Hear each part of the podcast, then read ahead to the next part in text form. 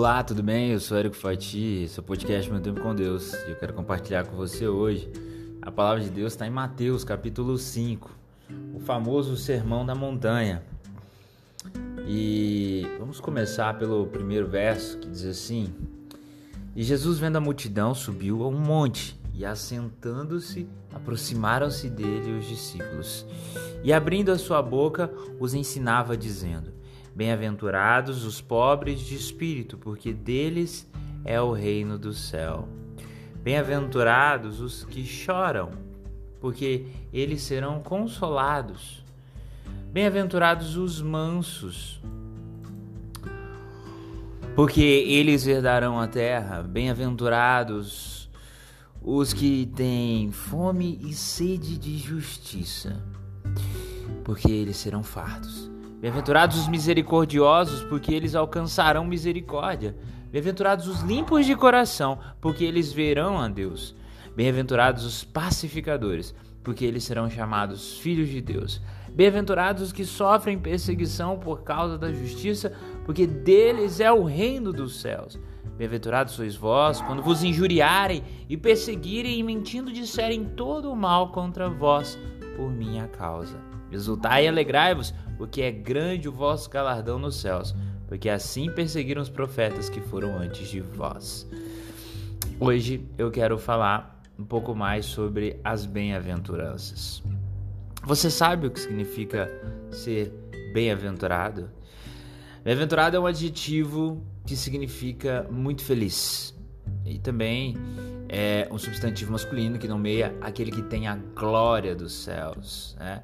E é uma expressão citada por diversas vezes na Bíblia Sagrada, né? principalmente por Jesus, né? no sermão aqui das bem-aventuranças. Pois bem, a felicidade celeste ela é toda alicerçada na fé e na obediência ao amor de Deus, que gera essa felicidade capaz de resistir a momentos extremamente difíceis da nossa vida. Sabe, Jesus ele veio para nos salvar. Ele veio para trazer o céu aqui para a terra também. Ele prometeu a todo aquele que nele crê que quando se busca a sua presença, o amor de Deus nos preenche. Esses dias eu estava uma bela manhã, muito feliz, pelo simples fato de poder louvar a Deus. Sabe, meu coração ele, ele foi inundado pelo amor, pela graça de Deus, pelo simples fato de eu poder louvar a Deus, de ouvir uma canção que anuncia o amor de Deus. Sabe por quê? Porque o amor de Deus ele é verdadeiro. O amor de Deus ele não nos machuca. As pessoas, muitas vezes fundadas em uma religiosidade, podem sim te machucar dizendo que é a religião, dizendo que é Deus. Mas se as pessoas estão te machucando ou se elas te magoaram em algum momento da vida, saiba, não foi Deus. Porque Deus, ele é amor. O que acontece é que muitas pessoas, se valendo da religião, querem dizer que, olha, Deus mandou te dizer isso, e aquilo, e aquilo outro. E na verdade não é Deus, é aquela pessoa que está te falando aquilo. Sabe? Jesus ele se preocupava e ele se preocupa em que nós sejamos felizes. E quando ele começa, olha, bem-aventurados os pobres de espírito, ele está querendo dizer assim: olha, todo aquele necessitado, todo aquele que precisa de graça, eu vou te dar graça e o reino dos céus. Bem-aventurados os que choram, porque eles serão consolados. Muitas vezes a gente observa que as pessoas querem fazer uma interpretação da Bíblia é, para momentos históricos pontuais e aplicar para todo o universo, todos os tempos. E esquece de passar pelo filtro do amor que é Jesus Cristo. Tudo aquilo que está em algum lugar da Bíblia que não encontra consonância em Jesus Cristo, bem, não serve como meu padrão de fé. E Jesus Cristo é meu amor. Jesus Cristo, ele é amor na acepção da palavra. E olha o que ele diz: bem-aventurados aqueles que choram, porque eles serão consolados. Bem-aventurados os mansos, porque eles herdarão a terra.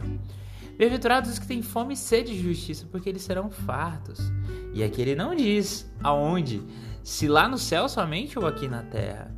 Mas o que Jesus quer é que não importa a condição da pessoa, que ela se sinta amada, porque ela é amada por Ele.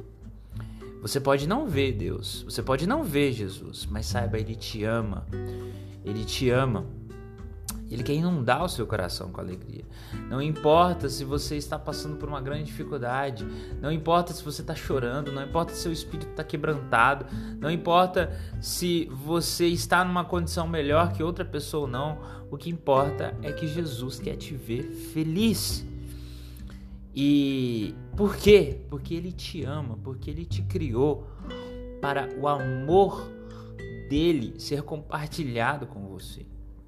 Muitas vezes a gente passa por tantas aflições aqui na terra, por tantos momentos difíceis, não é mesmo? A gente já nasce chorando porque nascemos no pecado.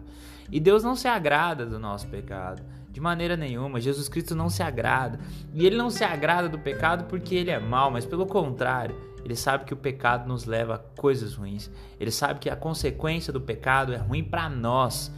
É, a Bíblia diz que o salário do pecado é a morte. Ninguém quer morrer, ninguém quer deixar de viver. E para isso que Jesus nos concita e possibilita que nós temos uma vida eterna com Ele.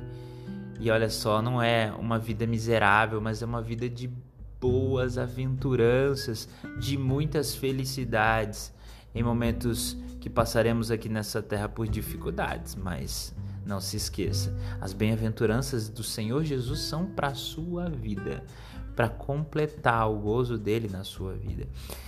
Vão ter muitas respostas que eu não vou saber te dar, que talvez os maiores teólogos do mundo não vão conseguir te dar, porque existem os mistérios de Deus.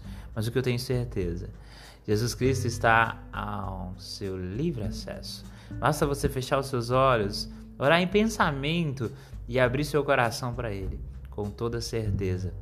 Aquele Jesus Cristo que perdoou o ladrão da cruz também pode perdoar os seus pecados e causar no seu coração um impacto de amor gigantesco para transformar toda a sua tristeza em alegria, toda a sua dor em refrigério.